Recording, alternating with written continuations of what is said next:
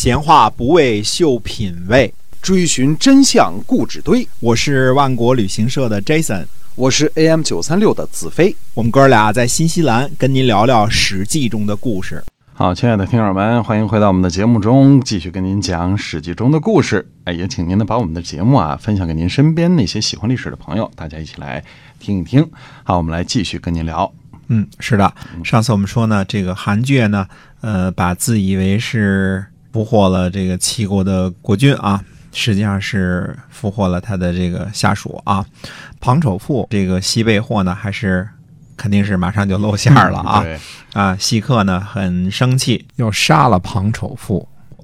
庞丑富说呢，他说到现在为止啊，还没有人能够代替国君受难的。哦，那么现在有了这这样一个人，难道你还要把他杀了吗？嗯，西克说呢，哎，说也是啊。他说一个人不怕牺牲自己这个来使自己的国君幸免于难，我杀了他，这样对我来说是不吉利的。对，于是呢，就赦免了他，等于是这个庞丑富就被赦免了。说啊，还是赦免他，用来这个鼓励一下侍奉国君的人吧。又赦免了这个庞丑富。齐清公呢，脱离危险之后呢，为了找回庞丑富，在禁军阵营当中啊，杀了三入三出。所以嘿，赵子龙七进七出，这是小说家言啊。嗯但是齐顷公是三入三出啊这，也是十分勇敢了。哎，每次齐顷公呢从晋国的阵中杀出呢，齐国的军队呢都会拥护着他后退。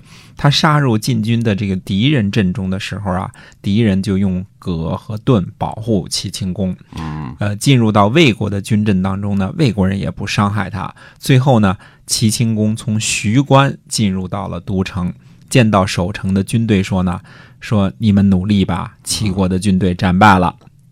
齐顷公前边这个前卫啊，让一个女子让路，这个女子就问他说：“国君没事儿吧？”这这前卫就回答说：“没事儿。”女子又问说：“瑞司徒没事儿吧？”回答说：“没事儿。”没事儿那女啊子说呢：“她说如果国君和我父亲都幸免于难，那我还有什么所求呢？”说着就跑开了。后来打听出来啊，这个女子是毕司徒的妻子，瑞司徒的女儿。那么齐清公呢，认为她非常有礼，就把十六这个地方呢，呃，赏赐了给她作为封邑。这个六呢是一个血宝盖底下一个点卯的卯，十六呢位于今天的山东长清东南啊，就赏赐给这个女子作为封邑了。晋军呢追击齐军啊，从秋余进入到了齐国，攻打马行。秋余和马行呢都是位于山东宜都附近。齐清公呢派遣宾媚人用晋国的眼和玉磬以及土地送给晋国求和。眼呢，差不多就像个圆形的三足鼎，不过那个足也挺大的。嗯，和哎和这个玉磬呢，应该都是原来占有晋国的时候得到的宝物，这是属于晋国的眼和这个玉磬嘛。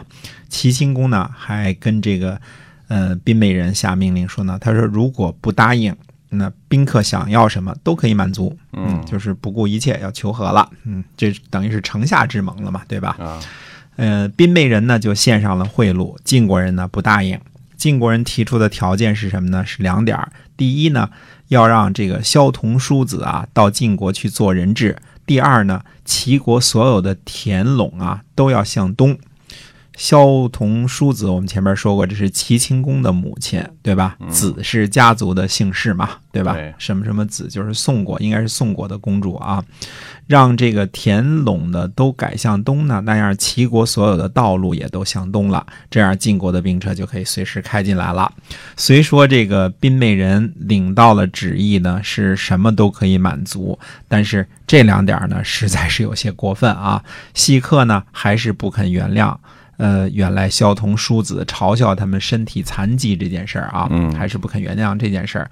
这个宾媚人就回答说呢，他说萧同叔子不是别人，是寡君的母亲。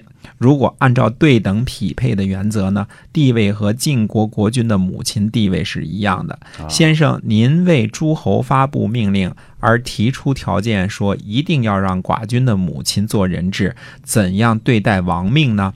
况且这个命令也是不孝啊！如果用不孝的命令来命令诸侯，这可是不符合道德规范的。嗯先王把天下的土地呢划分疆界，区分地理，南向东向开辟田亩。如果您让诸侯定疆界、分地理，却说把田亩都要改成东向，只考虑自己的兵车方便通行，不顾土地是否适宜，恐怕也不符合先王的政令吧。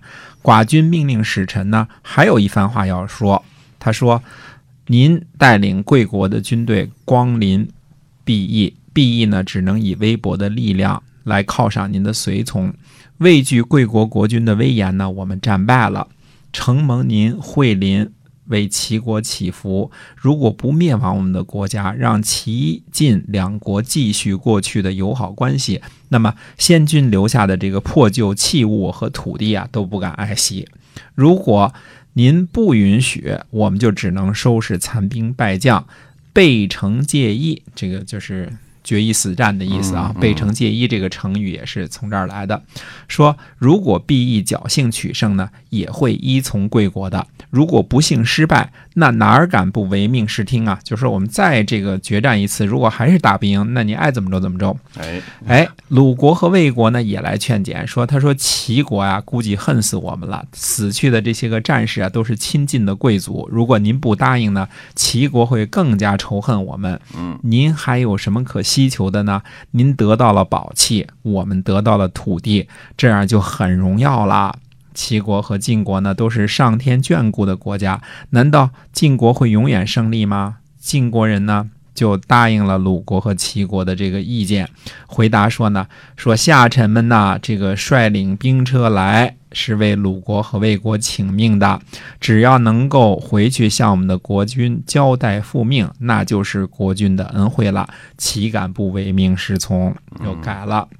秋天七月呢，晋军和齐国的国佐盟誓，晋国呢让齐国归还鲁国的汶上的土地，那就是说，呃，把侵占鲁国的汶水上边的土地又都归还给他了。啊，鲁成公呢会见晋军，并且分别给大家这个赏赐啊，什么一命之福、三命之福啊，就是赏赐很多。晋军回师的路上呢，九月魏穆公卒，三位主帅呢前往吊唁，在大门之外呢哭吊。魏国人呢迎接他们，女人们呢都在大门之内哭。送行呢也是如此。以后别的国家的官员来吊唁呢，也是依照这个惯例，直到下葬为止。三位主帅呢是顺路来吊唁的，并没有得到这个晋国国君的命令，所以只能在门外哭，不能这个去堂上哭啊。这一年的八月呢，宋文公卒，宋国呢使用了厚葬，而且有了这个僭越的这个装饰。所以君子评论说呢，说华元和越举这两位执政大臣呢不臣，国君活着的时候呢任其迷惑，死了之后呢还奢侈厚葬，这是陷国君于恶，算什么样的臣子啊？那么晋国的军队呢返回都城，士燮呢最后入城，后来。老爸士会呢，就对他说：“他说你不知道，老爸我也在盼望着你回来吗？”嗯，这个士燮就啊、呃回答呢，他说：“军队有功，国人都很高兴前来迎接。走在前面的是抢风头的事儿，就是不能抢了主帅的镜头。”士会说呢，他说：“我们范家估计会幸免于难的，因为这个士燮呢很懂事儿啊。嗯国君呢就夸奖这个细客，细客说呢是国君训诫的好，以及其他同事们的功劳。那么士燮和栾书呢也都推辞啊，谦让。从那时候起呢，这一套说法就成了我们中国的标准用法了，哎到今天也是如此。如果您要是有了什么事儿办得挺好，受到这个领导的奖赏啊、嗯夸奖，您要说的套话就是，这都是领导训诫有方，啊以及其他同事们的努力的结果哎啊。帮助啊，哎，这个这这套我们这个说了好几千年了，今天还管用啊。对你谁 敢那么说？就是我自个儿的本事，是吧？那么预知后事如何呢？我们还是且听下回分解。哎，所以你看这个这个这么多年前的历史呢，和现在有惊人的相似，两千多年了，哎，特 别对特别有意思。那么听我们的节目呢，会听到很多好玩的东西啊，很有意思的内容。希望您持续的关注我们，我们下期再会。再会。